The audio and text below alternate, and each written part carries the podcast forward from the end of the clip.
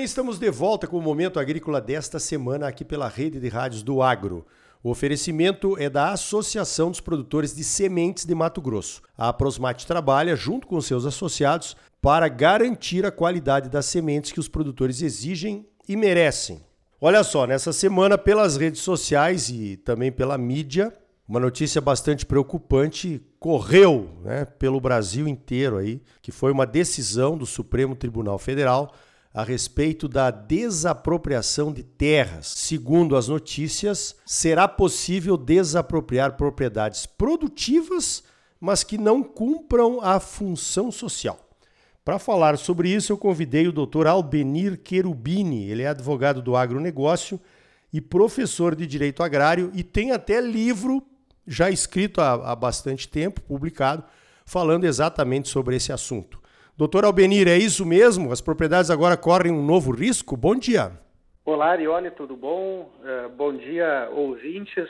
É uma decisão que, que repercutiu essa semana aí foi, dizia a respeito uh, de que forma se interpretava o artigo 185 da Constituição, que traz uma salvaguarda no texto dele, dizendo que seria insuscetível de desapropriação para fins de reforma agrária as grandes propriedades produtivas e também as pequenas e médias propriedades, desde que o proprietário não tenha outro. Basicamente é isso que diz o dispositivo, né?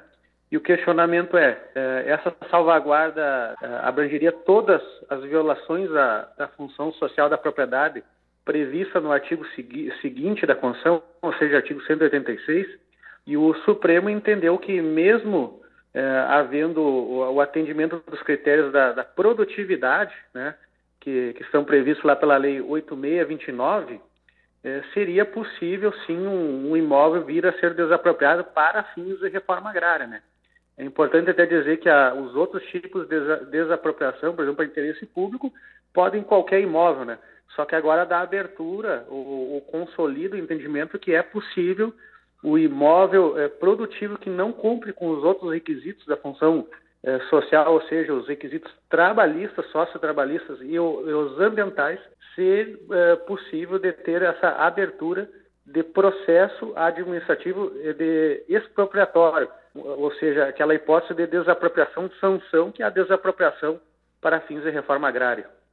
É, então realmente é bem preocupante, porque como é que se define essa questão da função social? É um tema bastante melindroso, digamos assim, que depende até de que governo está no poder, não é? Pelo menos para mim me parece assim, doutor Albenir. Qual é a sua análise sobre isso?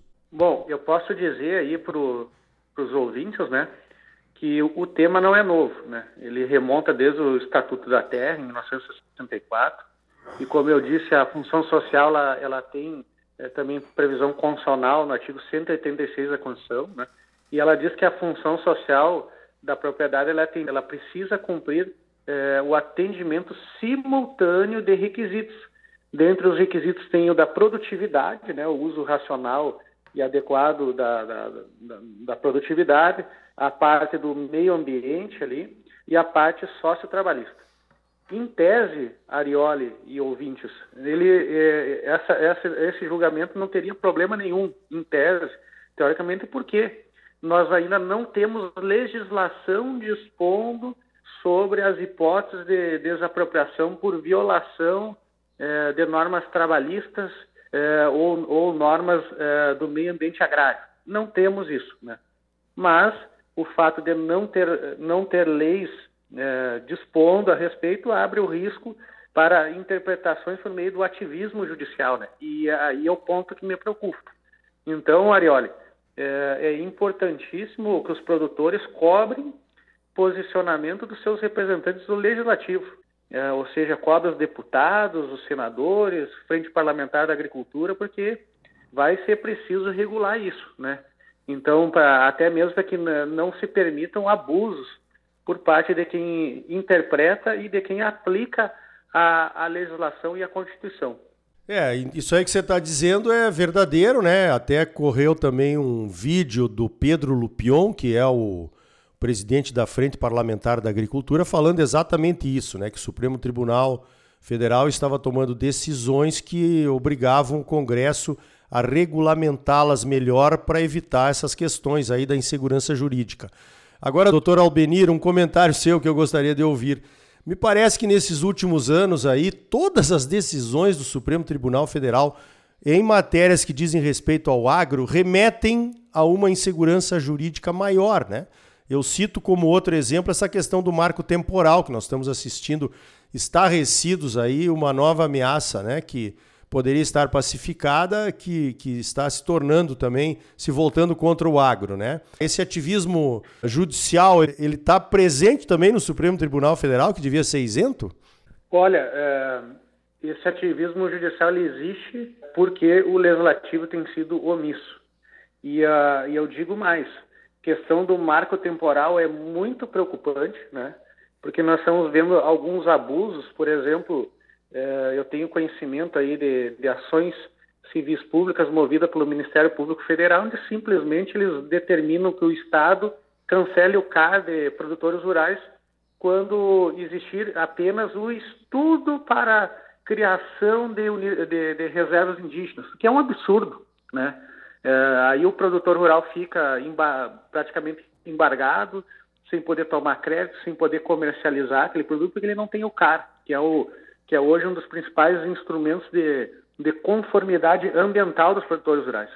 E aí, é, de novo, a gente tem que cobrar do, do legislativo. Nós tivemos um, um, julgamento antigo e famoso do Raposo Serra do Sol. Passaram-se anos e o legislativo, ao invés, de, ao invés de aproveitar aquele momento e regular a questão do marco temporal, deixou, é, foi omisso e não fez nada e abriu margens para que agora venha novamente o Supremo, né? Já está a votação de 4 a 2 e com certeza vão derrubar a tese do marco temporal e vai criar uma, uma celeuma, uma insegurança jurídica tremenda, né? E não é só uma questão teórica.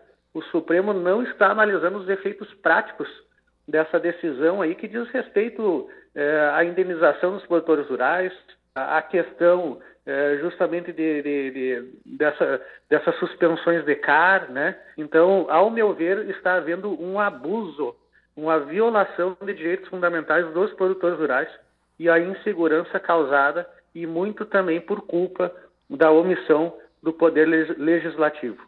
É verdade, né? Essa questão aí do marco temporal mesmo se arrasta há mais de uma década lá no Congresso sem votação. Tem várias propostas para regulamentar o assunto, né? Mas a coisa não anda e chegou nesse nível aí de deixar o Supremo Tribunal Federal decidir.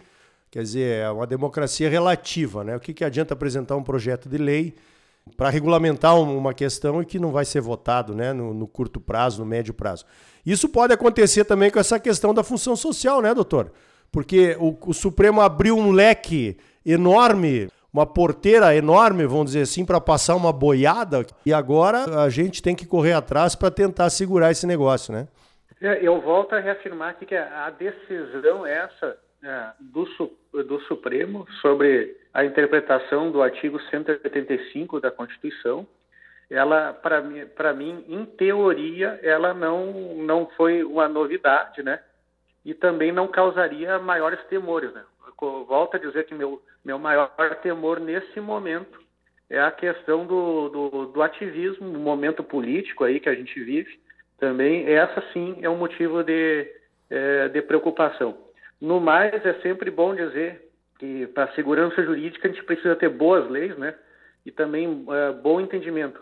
Hoje, hoje a gente precisa de um, de um legislativo que produza normas de conteúdo técnico, né? Não apenas é, romantismos jurídicos, é, teses é, desprovidas de conhecimento da realidade, bem como a gente precisa de um, de um, de um judiciário que passe também a conhecer o agronegócio, que eu, eu acredito que hoje ainda o nosso judiciário ele não entendeu o agronegócio, conhece muito pouco da realidade do produtor rural, é, conhece muito pouco do que é produzir, né? especialmente no Brasil, que a gente sabe que o Brasil é um, é um país diferenciado, à vanguarda em termos de agronegócio, e a sociedade brasileira como um todo, mas especialmente o legislativo e o judiciário, ele tem que conhecer melhor a realidade do campo, até mesmo para evitar esses uh, eh, eventuais abusos uh, ou esse quadro de insegurança jurídica que vem, vem sendo plantado nos últimos anos aí no Brasil.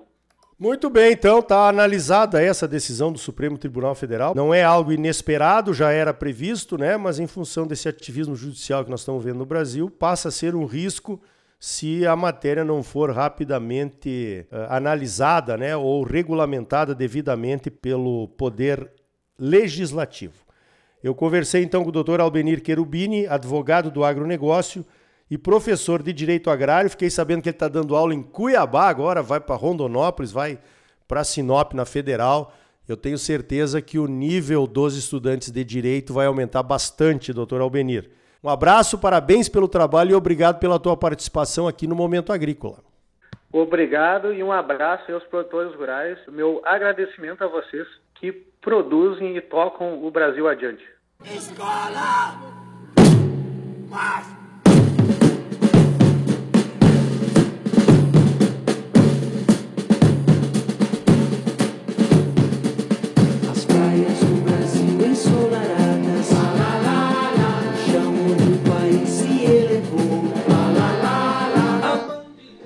Então tá aí. Esse é o Brasil de hoje. Parece que o judiciário não quer pacificar nada.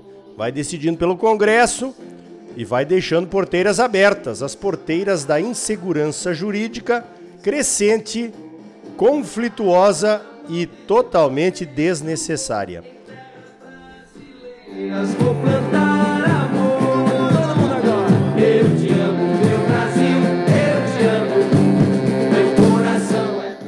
te amo, meu Brasil! No próximo bloco tá chegando a hora do plantio da soja. Saiba como cuidar da semente de soja que está chegando aí na sua propriedade. A Associação dos Produtores de Sementes de Mato Grosso, a Aprosmate, trabalha junto com seus associados para garantir a qualidade das sementes que o produtor exige e merece. Voltamos em seguida com mais momento agrícola para você. A mão de Deus